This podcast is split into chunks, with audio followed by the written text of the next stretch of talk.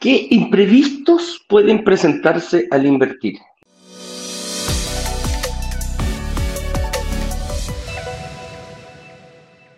La verdad que imprevistos se pueden presentar muchísimo. Personalmente, cada uno, cada uno tiene su, su, imprevisto, pero nosotros nos vamos enfocando un poquito en tres que más o menos los comentó Ignacio eh, en este momento, em, que pueden ser los principales al momento de pagar el pie, Cuando, cuando yo decido, ojo, el error número uno es pensar, hay que pensar bien en el arriendo, y después me tengo que enfocar como inversionista a ver cómo pago el pie, en qué plazo, eso lo puedo manejar yo, esas son variables que tú vas a manejar. La inmobiliaria pone, pone las reglas, raya la cancha y dice, mira, de 0 a 72 cuotas, perfecto, ni un problema, ahí está, el que toma 72 cuotas va a pagar una cuota muy chiquitita, pero resulta que puedo decir, oye, yo lo puedo pagar en menor tiempo, ah, perfecto, hay, hay, hay distintas fases donde, donde distintos ángulos donde te puedes mover. ¿ah? Yo puedo elegir pagarla en 36, puedo elegir pagarla en 24, puedo pagarla en 12. Algunas inmobiliarias te dan beneficios, te, te, premian por hacerlo más rápidamente y otras, em, y otras no, ¿ya? Eh, te decía, yo te decía 72, es la que más, más, más, más hemos hecho. 60 eh, cuotas también hemos, hemos, hemos, hemos logrado y de ahí para, de ahí para abajo hay varias, ¿ya? Eh, yo, mira, gente que te puede decir, oye, 60 cuotas quizás mucho, 70 cuotas es un exceso. Bueno, si a ti te da y, te calza la cuota con aquello y te planificas de cierta forma, dale, dale, es la forma de hacerlo. Otras personas nos van a decir, mira, yo pongo menos cuotas, perfecto. Eso, eso, es una forma de, de pagar el pie. Ahora, hay personas que me dicen, yo tengo ahorros, yo no tengo ahorros coloco los ahorros, no los coloco los ahorros, ¿qué hago? ¿La inmobiliaria me premia por, por ponerlo? No me premia por ponerlo. Entonces, son varias decisiones las que tú tienes que, tomar referente al, eh, al, pago del pie. Y después ya viene la consecución, te vas preparando durante todo este proceso. La gente cree que no es así, pero cuando yo firmo una promesa de compra-venta, independiente que tengo que pagar el pie, tengo que ir pensando ya en cómo voy a conseguir el crédito hipotecario. Y me tengo que preparar desde el día uno a ese, al momento importante que es eh, pagar el crédito hipotecario. Entonces, durante, durante el proceso, hemos identificado principalmente eh, tres principales eh, imprevistos que nos pueden pasar. Y el primero que tocábamos era, ¿qué pasa si pierdo la pega? ¿Qué pasa? Yo puedo tener clarito, tengo mi ahorro, tengo la cuota, todo bien, va todo bien, pum, pum, y de repente en el mes 7, 9, 8, me echan. Y ahí, una de las de las cosas que puede pasar es entrar en pánico. Y esa entrada en pánico eh, hay, que, hay que poner el pie, hay que poner la, la, pelota, la pelota al piso, hay que ser bien, no, no, no, no, no sobre reaccionar. Me echaron la listo, al tiro, me deshago de esto.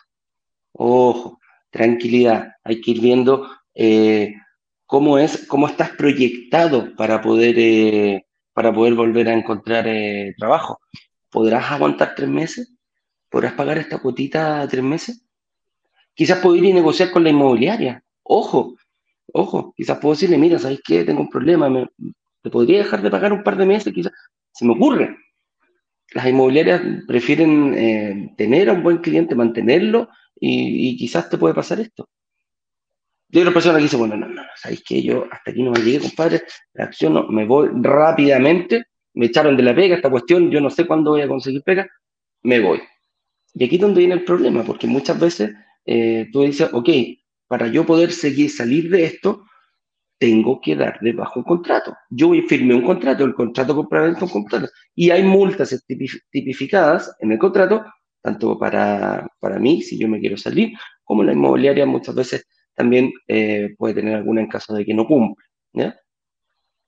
Entonces, aquí es que donde tenemos que, donde tenemos que tener ojo. Buscar una inmobiliaria, y, mucha atención, buscar una inmobiliaria que te permita salir sin perder tus, eh, todo lo, el ahorro, todo lo que ya has puesto, es uno de los desafíos que tenemos como inversionistas. Y así es, poder salir producto de esto presentando algunos eh, documentos y que te permita salir sin multa y recuperar todos tus ahorros, es uno de los objetivos que tenemos que tener claro. Porque como te dije antes, la mayoría de las inmobiliarias pone eh, por obligación, pone em, multas asociadas al hecho de que yo termine. Y las multas van desde plazo, eh, monto fijo, te puedo decir, mira, sabes que si tú te sales, yo te voy a cobrar 100 UR, 50 UR, 200 UR, o porcentajes del valor del departamento. Te voy a cobrar un 5%, te voy a cobrar un 7%, un 10%, un 15%. Lo que más, lo que más hemos visto. Entonces resulta que tú dices, oye, yo me quiero salir, quiero deshacer esto, sí, pero tú ya has pagado el 10% nomás en el departamento, te falta el 5% todavía. Chuu. O sea, más encima te tengo que seguir pagando plata si yo me quiero salir de esta cuestión. Entonces, pasa, pasa mucho cada inmobiliaria y eso tú lo vas a tener muy claro y tienes que leerlo, fijarte antes de firmar un contrato. Es así de simple. Nosotros en Broker Digital, la verdad que hemos conseguido algunos productos de la pandemia, se nos ocurrió eh, a, dar unos, unos, eh, unos beneficios precisamente con esto, que era ¿Qué pasa si me enfermaba? Y se dio mucho por la pandemia, fíjate. Se dio muchísimo por el tema de la pandemia, cuando de repente eh, firmábamos, empezaba, la gente se comprometía, listo, no, mañana firmo y toda la cuestión, y desaparecía. y, lo llamaba, y lo llamaba, y lo llamaba, y al mes siguiente, a 30 días después más o menos, aparecían algunos. Oye, tuve COVID, me, tuvieron que hospitalizar, vengo recién saliendo, chuta madre. Y, y nos pensamos que se empezó a hacer eh, em, se empezó a hacer reiterativo.